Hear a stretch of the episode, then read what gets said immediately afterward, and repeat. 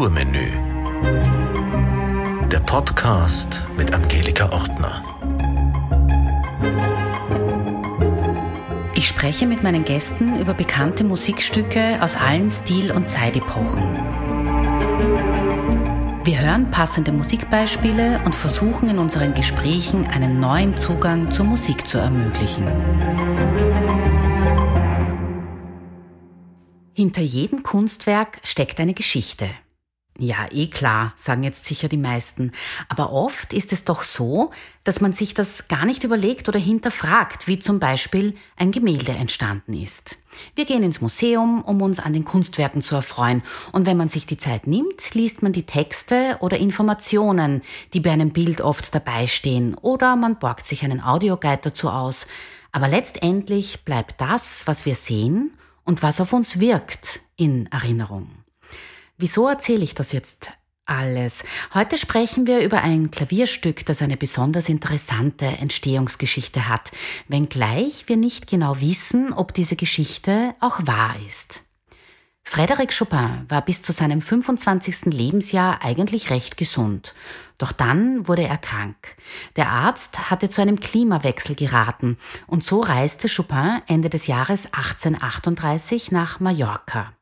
Mit dabei war seine damalige Geliebte, Schriftstellerin Georges Sand und ihre zwei Kinder.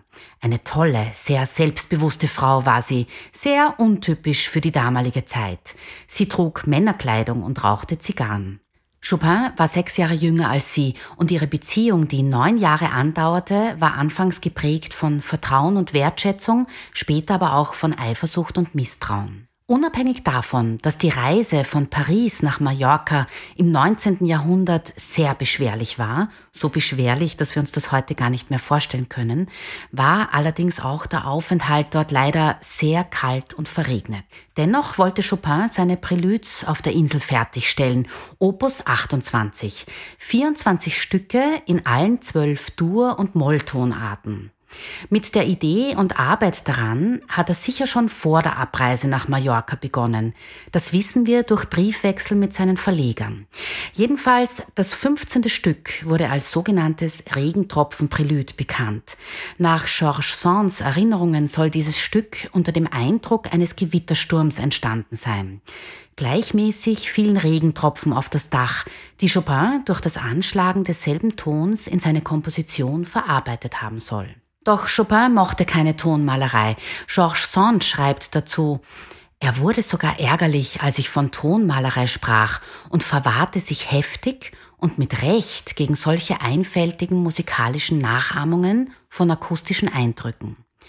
Die Regentropfen sind zwar vorhanden, aber sie haben sich durch seinen tonschöpferischen Geist zu Tränen gewandelt, die vom Himmel auf sein Herz tropften. Also wie gesagt, hinter jedem Kunstwerk steckt eine Geschichte.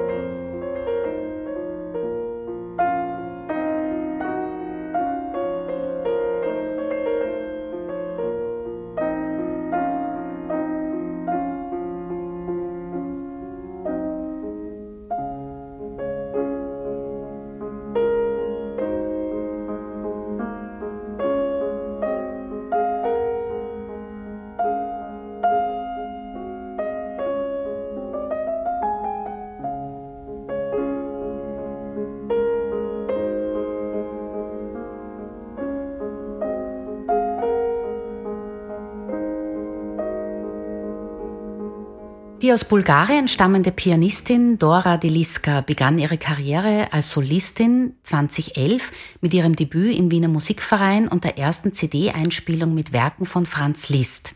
Weitere Einspielungen von Chopin und Schumann folgten ebenso wie zahlreiche Auftritte in den renommiertesten Konzerthäusern in Europa, Asien und Südamerika.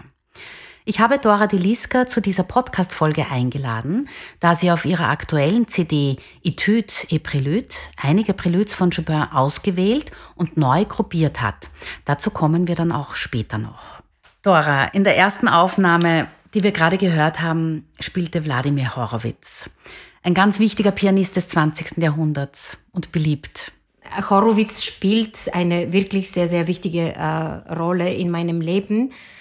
Und äh, ich habe seine Aufnahmen in, in den Jahren öfters gehört und äh, meistens wirkt immer diese starke persönliche Ausdruckssprache, ähm, die er hat. Es, man erkennt ihn sofort, wenn man äh, ihn hört, man erkennt ihn. Es ist fast wie eine Stimme. Er war sehr mutig in, in seine Ausdrucks, ähm, Möglichkeiten und hat, äh, hat sich sehr viel getraut auf der Bühne. Und das hat mir auch Mut gegeben, meine eigene Stimme zu suchen. Und ich finde in, in äh, Frédéric Chopin, besonders diese Aufnahme, die wir gerade gehört haben, ist, ist er auch sehr, ähm, sehr direkt. Viele Pianistinnen und Pianisten ähm, interpretieren Frédéric Chopin sehr sanft und, und poetisch. Und bei Horowitz ist es eher direkte Leidenschaft, so, so empfinde ich ja. das. Und das gefällt mir einfach bei ihm sehr gut. Es ist sehr spezifisch, sehr äh, authentisch. Ja, er nimmt auch sehr wenig Pedal, auch daran erkennt man ihn immer wieder. Genau. Und es ist ja für mich auch schwierig, egal welche Folge ich jetzt aufnehme oder vorbereite, mit welcher Aufnahme beginne ich. Und gerade wenn es so viele Einspielungen gibt, wie von diesem Stück, von allen großen Pianisten aus allen Jahrhunderten, Jahrtausenden, Jahrzehnten. Und da bin ich jetzt froh natürlich, dass ich als erstes den Horowitz gewählt habe, wenn er dich auch so geprägt hat. Ja, das empfinde ich auch so. Und es ist natürlich äh, sehr schwer, ein so bekanntes Stück zu spielen überhaupt, weil äh, wir das Stück so äh, ins Detail kennen und es gibt schon äh, so viele ähm, so viele Möglichkeiten, die wir gehört haben, äh, dass es auch schwierig ist, dieses Stück überhaupt äh, auf der Bühne zu spielen oder aufzunehmen. Ich glaube, es ist sogar fürs Publikum schwierig dann zu entscheiden, äh, wenn man das jetzt auf der Bühne hört, gefällt mir das jetzt oder gefällt mir das nicht? Habe genau. ich eine genau. andere Aufnahme im Ohr, die halt doch ganz anders ist? Ja, genau. so ist das genau. bei bekannten Stücken. Wir wissen, dass Chopin die Präludien bzw. das wohltemperierte Klavier von Johann Sebastian Bach quasi als Vorlage oder als äh, Vorbild hatte. Also ein technischer Unterschied ist zum Beispiel Bach komponierte seine Präludien aufsteigend, also Ton für Ton, also C-Dur, C-Moll, Cis-Dur, Cis-Moll. Und Chopin ging also nach dem Quintenzirkel vor. Mhm. Das ist mir aber jetzt zu technisch. 100 Jahre liegen zwischen diesen beiden großen und wichtigen Kompositionen. Was sind jetzt, also wenn wir das jetzt ähm, nicht Pianistinnen und Pianisten erklären wollen, die Unterschiede? Ich habe mich sehr viel mit äh, den Konzepten von Klavierzyklen äh, überhaupt beschäftigt, äh, beschäftigt. Und es hat mich fasziniert, äh, wieso es ähm, so viele Komponisten gibt, die äh, diese Struktur von 24 Stücken verwendet äh, haben. Ich finde, es ist eine, eine sehr klare Struktur. Ich kann mir vorstellen, dass, ähm, dass es ähm, schrittweise interessant ist und äh, äh, spannend, auch für die Komponisten, äh, eine, eine solche Struktur ähm, zu schaffen. Äh, bei Frédéric Chopin finde ich, dass die Stücke sehr individuell sind.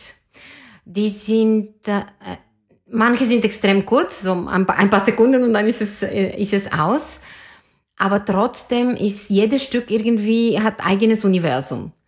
Und das gefällt mir sehr gut, weil äh, man kann die Stücke äh, sowohl in einem Zyklus erleben und genießen, als auch als ähm, Einzelstücke. Ich finde auch, dass in den Preludes so fast, also eigentlich alles drinnen ist, also an Emotionen. Da sind, da ist Trauer und Freude. Es ist teilweise extrem virtuos und die, das Werk von Bach ist, ähm, wie man oft sagt, ein bisschen mathematischer. Ja, ja, das stimmt. Ähm, obwohl ich finde, äh, bei Bach ist natürlich ein bisschen augmentiert oder gedehnt alles mhm. im Vergleich zu, zu Frédéric Chopin aber drinnen passieren auch sehr viele äh, harmonische und äh, rhythmische Wechsel. Ein bisschen mehr versteckt, ähm, aber trotzdem äh, gibt es sehr viel Intensität auch beim Bach. Mindestens so empfinde ich äh, sein, sein äh, Klavierzyklus. Mhm. Äh, bei Frédéric Chopin, ähm, auch beim Spielen, man muss sich wirklich ähm, einstellen, äh, flexibel zu sein. Von eine ähm, von einer emotionale Zustand auf äh, andere schnell zu wechseln, äh, auch die äh, die Tonarten schnell zu erleben. Und äh, da ist die, die Schwierigkeit eben als Interpretin äh, eine, eine lange Linie, ein Bogen zu behalten. Und da ist wieder äh, meine persönliche Lösung ist natürlich, äh, aber darüber sprechen wir später, eine neue äh, Konstruktion zu schaffen. Mhm. Robert Schumann hat ja Chopin sehr geschätzt, aber zu diesen, und er war auch begeistert von ihm als, als Komponist und Pianist, aber die Preludes, hat er gemeint, findet er merkwürdig. Das finde ich ganz interessant, weil ja, wenn man das im ja. Kontext der Zeit sieht, dann, ähm, dann, dann müssten eigentlich, wenn wir uns in diese, in diese romantische ähm, musikalische Zeitepoche versetzen, diese Preludes auch teilweise sehr schräg gewesen sein. Ja, das stimmt. Also im Sinne einer neuen Tonsprache. Ja, äh, im Sinne Zeit. einer neuen Tonsprache und die Länge, finde ich, spielt eine, eine große Rolle, weil in der Hochromantik braucht man Zeit, um diese starke Emotionen zu entwickeln. Das ist die romantische Musik. Die ist geprägt von starken Emotionen und äh, bricht die klassische Formen. Frédéric Chopin macht das, aber bricht auch in sich dieses Konzept von lange emotionale Entwicklung. Diese emotionale Entwicklung passiert schon, aber extrem schnell und für kurze Zeit. Und ich denke immer nicht nur, was empfinde ich beim Spielen, sondern wie, wie hört man diese Musik? Äh, was empfinden die Zuhörer ähm, bei einem Konzert, wenn man die Frédéric Chopin Präludien äh, spielt. Und man kann damit wirklich ähm, etwas erzeugen. Diese Flexibilität in den Emotionen macht uns äh, beweglicher, flexibler. Mhm. Er wollte nicht, dass wir uns einfach entspannen und lang was erleben, sondern äh, irgendwie auf eine schnelle Art und Weise intensiv ganz unterschiedliche äh, Emotionen erleben. Mhm. Also es handelt sich um das längste Stück im Zyklus. Ja. Also je nachdem, wie man das Tempo dann wählt, ja. es dauert also mehrere Minuten. Und wir haben auch jetzt den Mittelteil noch gar nicht gehört. Beschreibe doch mal kurz, was jetzt da passiert, weil du vorhin gerade gesagt hast, was empfindet der Zuhörer unabhängig davon, wie man es interpretiert. Äh, für mich diese, äh, dieser Mittelteil ist wirklich ein ein Schritt zurück.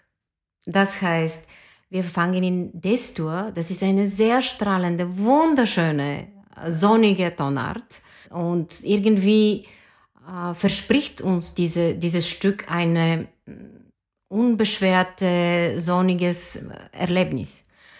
Nur dann kommt äh, äh, Cis-Moll und das ist ein ziemlich schmerzhafter. Äh, es ist, es ist verbunden mit, mit äh, Trauer, mit Schmerz in der Musik insgesamt, äh, von vielen äh, Komponisten so verwendet.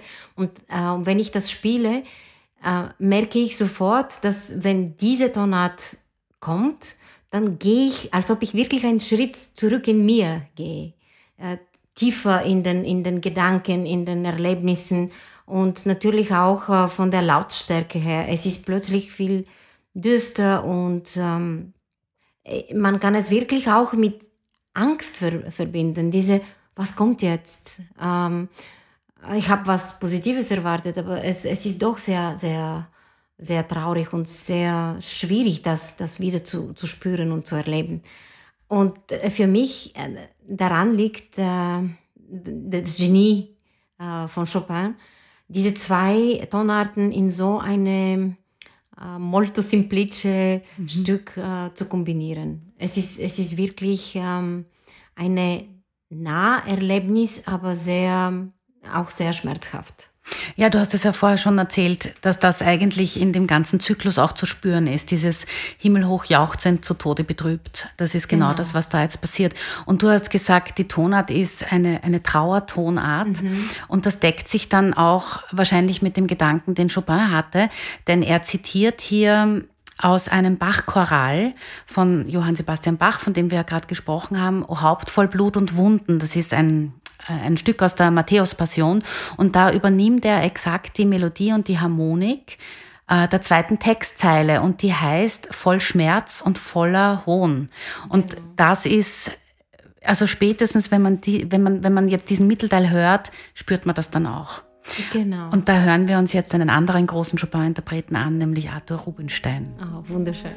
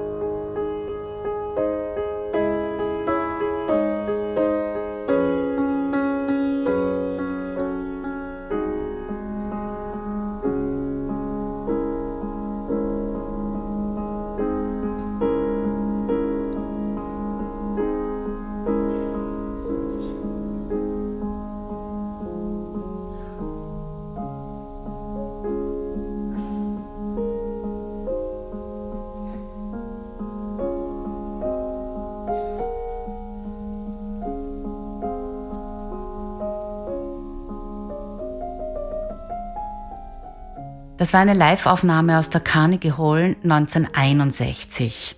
Und Arthur Rubinstein entdeckte Chopin erst als er 17 Jahre alt war und er meinte, dass man eine Reife für die Interpretation von Chopin benötigt.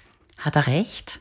Absolut. Ich, äh, ich finde, damit man wirklich seine, seine Musik reflektieren kann, äh, sollte man leider auch schmerzhafte Erfahrungen äh, hinter sich haben. Ich, ich habe es sicherlich anders äh, äh, interpretiert, als ich 20 Jahre alt war, äh, wie ich das jetzt interpretiere.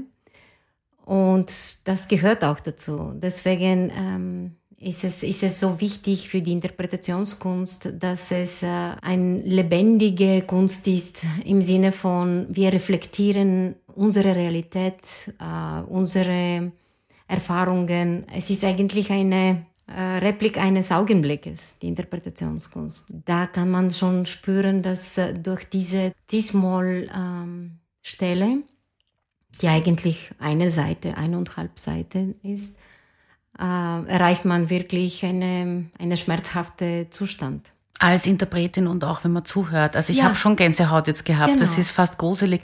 Ich, ich, mir war auch wichtig, eine Rubinstein-Aufnahme zu finden, wo er live spielt. Ja. Das ist ja auch nochmal was anderes, ob man live spielt in einer vollen Carnegie Hall oder im Studio, wo da nur der Techniker zuhört, bestenfalls. Ja, ja ich habe es auch bemerkt, bei, bei, bei Konzerten spiele ich, natürlich spielt man überhaupt ein bisschen anders bei Konzerten, es gibt die Aufregung und die Kommunikation mit dem Publikum.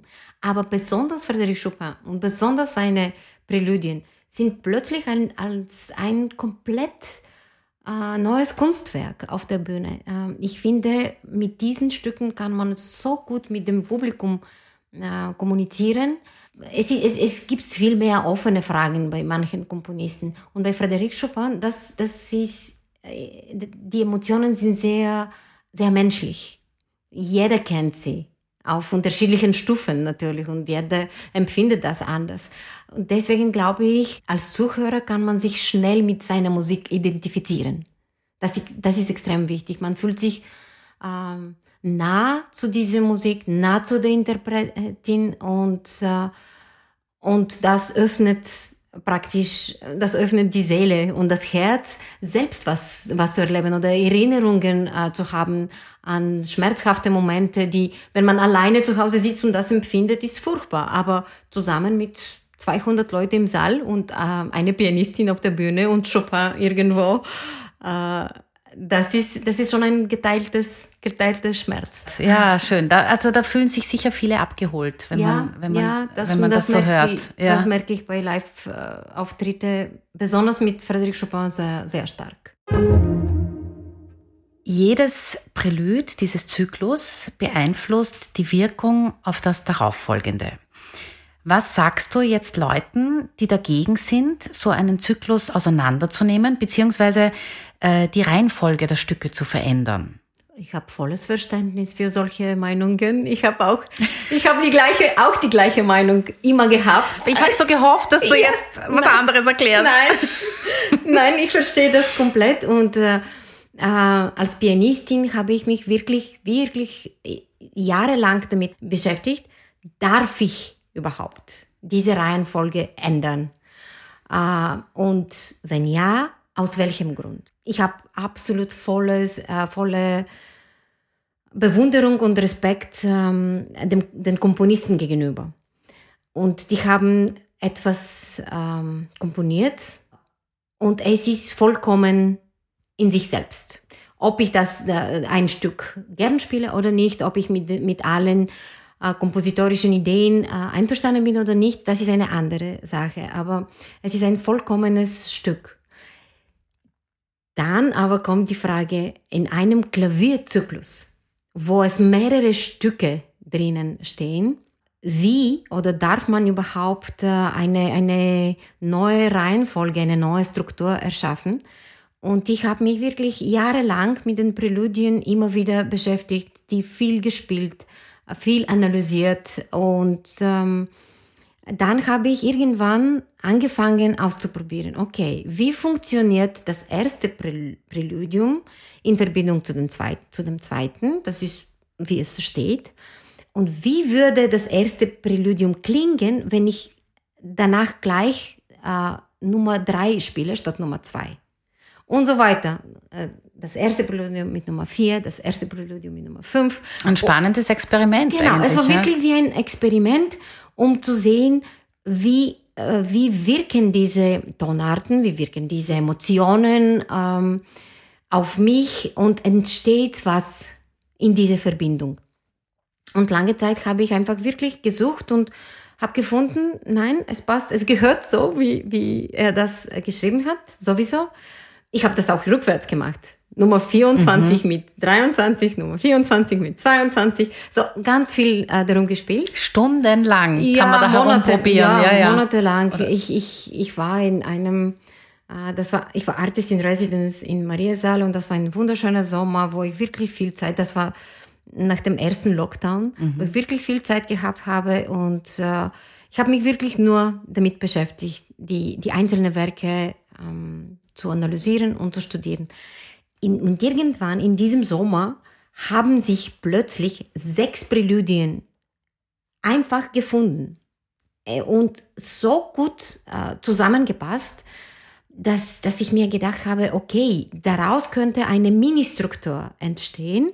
Und von diesen 24 Stücken kann ich jetzt eine, eine neue Struktur aufbauen. Und es war auch sehr symbolisch für mich damals, weil ähm, ich könnte reflektieren, dass das, was wir damals nach dem ersten Lockdown erlebt haben, das war so ein Schock für alle und irgendwie unsere Struktur in der Gesellschaft war plötzlich weg. Wir, wir wussten überhaupt nicht, wie wir damit umgehen können. Und für mich war das wirklich eine, eine künstlerische Entscheidung. Okay, vielleicht von diesem Chaos, wenn man eine, eine Struktur bricht, kann man eine neue Struktur erstellen und daraus was Neues, äh, Künstlerisches äh, machen. Und äh, dann habe ich gespürt, okay, das ist das, dieses Konzept, dieses künstlerische Konzept wirkt. Und äh, dann habe ich mich getraut, das eben zu machen.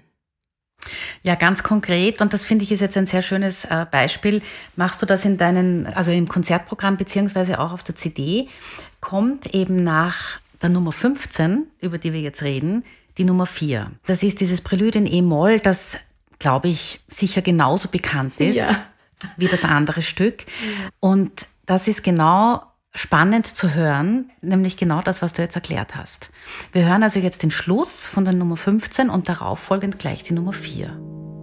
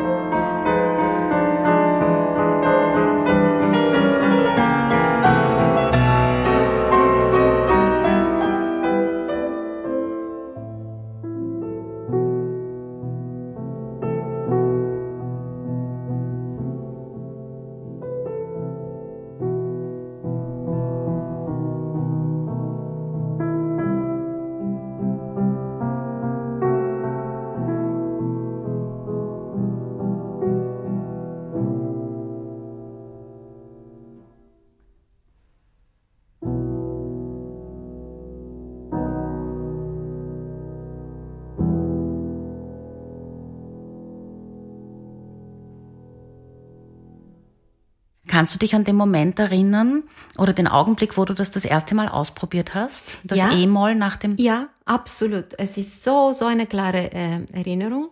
Und ähm, ich habe eigentlich ähm, das Präludium Nummer 15 kaum geübt, weil es gibt viele andere, die so schwer sind und ich habe mich ähm, eher auf die, äh, die schwierigeren konzentriert und analysiert und Nummer 15 habe ich gedacht, ah, das kenne ich sowieso.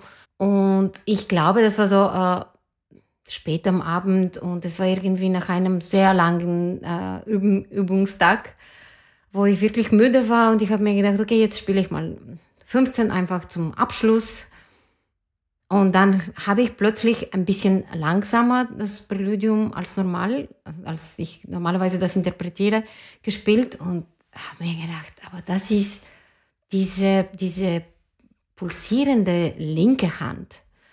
Das ist sowas von beruhigend, besonders wenn man das ein bisschen langsamer spielt. Und äh, ich, äh, es ist natürlich sehr bekannt, das sind die Regentropfen, aber für mich ist eher uns, unser Puls. Auch wenn Schmerz äh, schmerzhafte Erfahrungen kommen im Leben. Wenn unser Puls konstant bleibt, dann behalten wir die Ruhe. So, das war meine, mein Gefühl an diesem Abend, wo ich mir gedacht habe, okay, es kann alles in einem Tempo sein, eher langsamere Tempo und es bringt mich zur Ruhe nach einem sehr intensiven emotionalen Tag für mich war eine ganz, ganz klare äh, musikalische Entscheidung, dass diese zwei Präludien zusammengehören. Es war erst nachher habe ich mir gedacht, um Gottes Willen, das sind die zwei bekanntesten Stücke von Frédéric Chopin. Aber äh, ich habe sie ähm, nicht deswegen ausgewählt. Ja, ich glaube, es hätte ihm gefallen. Ja, ich, ich möchte ich, einfach davon ausgehen, dass es ihm gefallen hätte. Das glaube ich auch. Die funktionieren wirklich äh, wunderschön, äh, auch auf der Bühne. Besonders in E-Moll ist mir die linke Hand und diese innere mittlere Stimme extrem, extrem wichtig zu hören. Ich wollte noch kurz was sagen zu dem Zyklus auseinanderreißen. Also wenn wir uns an die Ausbildung erinnern, ja, wir sind doch ähm, so groß geworden, dass man wenn man ein Chopin-Prälude oder ein Nocturne oder eben ein Prälude oder eine, ein, ein Präludium oder eine Fuge von Bach gespielt hat, nicht den ganzen Zyklus gespielt hat. Ja. ja. Weil man, es gibt halt einfach leichtere Präludes, so wie du schon gesagt hast, die kann man halt ein bisschen früher spielen und die schwierigen, äh, da braucht man halt ein bisschen mehr Technik mhm. und Übung, die spielt man halt später. Das heißt, unsere Professoren haben uns das vielleicht gezeigt, dass man das sehr wohl einzeln äh, zerlegen darf und spielen kann. Und heute sind das doch auch wahnsinnig beliebte Zugabenstücke. Genau. Also jeder, der irgendwie auf einer Konzertbühne steht, hat schon einmal sicher ein Prälud als Zugabe gespielt, weil das dankbar ist, dass die Leute eben kennen und das passt halt auch. Ja, das geht. Es ist, es ist prinzipiell, es geht alles. Äh, Interpretationskunst bedeutet natürlich die Musik zu interpretieren, aber auch eine, eine eigene äh, Idee, ein eigenes Konzept äh, zu haben. Und wenn jetzt zu dem Rachmaninow-Konzerto ein, ein Mini-Chopin-Prelude äh, dazu passt, aus, aus irgendeinem Grund, emotionell oder einfach weil es so ein kurzes Stück ist, dann, dann wunderbar, dann, dann bin ich mit, mit allen äh, Interpretationen und Entscheidungen äh, einverstanden. Äh, ich habe, meine erste Begegnung eigentlich mit Chopin war, waren die Etüden. Und, äh, die allererste Begegnung waren die Etüden? Ja, leider war. ja, ich finde es wahrscheinlich, ähm, ja, es war eine sehr gute, aber sehr, sehr strenge Ausbildung in, in Bulgarien.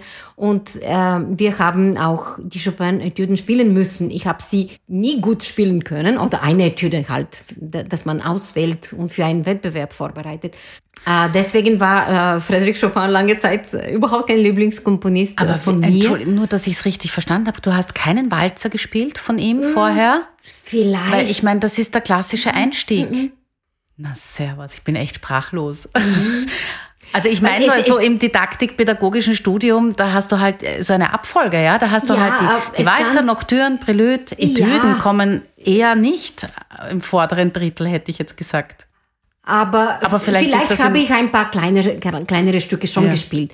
Aber Schwerpunkt für die Ausbildung, und mhm. ich sage jetzt, wenn man 13 bis 18 Jahre alt mhm. ist, war eine Etüde oder zwei Etüden wirklich gut spielen zu können. Ja. Und äh, damals habe ich äh, gespürt, diese, diese Druck auf Perfektion, die ich überhaupt nicht, nicht leiden kann. Und äh, für mich ist die Musik nicht perfekt, muss nicht perfekt sein. Bis heute ist das so? Ja, sehr absolut. sympathisch. Ja, genau, absolut. Und ich glaube, ich habe das jetzt in meinem Unterbewusstsein das verarbeitet, diese, diese Angst von Etüden mit, eben mit meinem Programm Etüde Prelude, wo ich zwölf Etüden spiele und ich habe mich entschieden, ich denke jetzt nicht an technischen Schwierigkeiten, sondern ich verwende die Chopin-Etüden nur als klangliche, äh, harmonische Ergänzung zum Programm. Mhm. Und das hat natürlich diese enorme Druck von Perfektion weggenommen.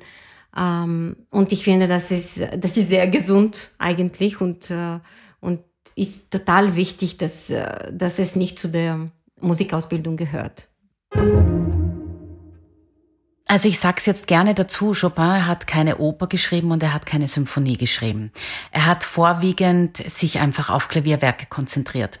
Und wir haben jetzt, glaube ich, auch von meiner Seite, aber ganz besonders auch von, von dir haben wir die Leidenschaft schon herausgehört, warum die Musik so schön ist. Aber ich frage dich jetzt ganz konkret trotzdem noch einmal, Dora, warum sollen sich die Menschen die Musik von Frédéric Chopin anhören? Das Gute bei Frédéric Chopin, es ist sehr menschlich. Es ist eine natürliche Musik. Es entspricht unseren Emotionen. Es öffnet unser Herz. Es ist leicht zugänglich, nicht, nicht im Sinne von äh, leichter Musik, sondern äh, jeder kann sich äh, in seinen Werken identifizieren. Und mhm. ich finde, man sollte seine Musik hören, wenn man Schwierigkeiten hat, die eigenen Emotionen zu verarbeiten, weil da fühlt man sich verstanden. Besonders im Konzert, da fühlt man sich verstanden und äh, man fühlt sich nicht einsam in der eigenen Emotion. Und das, das ist eine sehr großzügige Einstellung für die Musik, die eigentlich Chopin uns vermittelt hat. Und dafür bin ich sehr dankbar.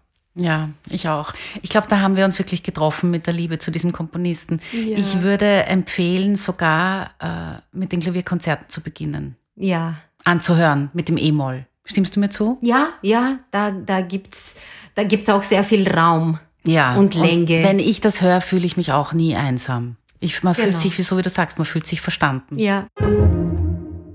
Chopins Vater war Franzose und seine Mutter Polin. Er wird ja auch immer wieder als polnischer Franzose bezeichnet. Und sein Leichnam befindet sich in Paris auf dem Friedhof Père Lachaise und sein Herz in Warschau in der Heiligkreuzkirche. Und weil das so ist, möchte ich zum Schluss noch gerne die Nummer 7 seiner Preludes einspielen. Die Nummer 7 ist nämlich an eine Mazurka angelehnt. Das ist ein polnischer Tanz.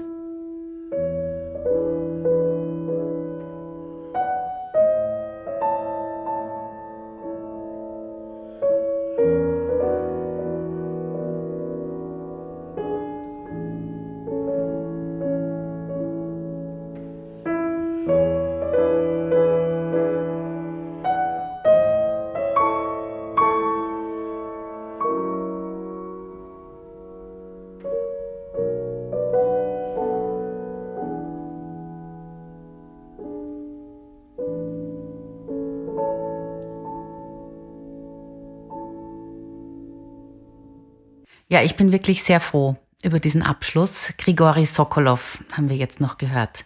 Dora, was können denn Kunst und Kultur zu einer besseren Zukunft beitragen? Äh, wir haben die Pandemie erlebt, eine sehr schwierige Zeit für die Gesellschaft. Wir beobachten Kriege und äh, so viel Gewalt irgendwie. Und auch wenn ich sehr äh, als ein optimistischer Mensch wirke, äh, kämpfe ich wirklich täglich ähm, weiter an, die, an eine bessere Zukunft äh, zu glauben. Ähm, wir haben das auch heute besprochen. Die, die Musik, die äh, Interpretationskunst, das Live-Erlebnis kann ähm, das Publikum stark beeinflussen in dem Moment. Und ähm, abhängig davon, wie offen ähm, die, Zuh die Zuhörer sind, können auch emotionale Änderungen entstehen. Ich bleibe ganz realistisch. Ähm, die Musik kann nicht, nichts ändern, außer ein, ein schöner, stärker und ähm, wahrer Augenblick zu, zu erzeugen. Und das ist schon, das, das gilt als sehr, sehr bedeutendes Erlebnis in unserer Gesellschaft heutzutage nach Pandemie mitkriege und und das gibt mir Hoffnung, wenn wir gemeinsam in einem Konzert eine Stunde und halb sitzen können, gemeinsam was erleben können, ohne Worte, nur mit Musik und Empfinden, dann können wir schon eine Verbindung zueinander finden, ohne Aggression und ohne Gewalt.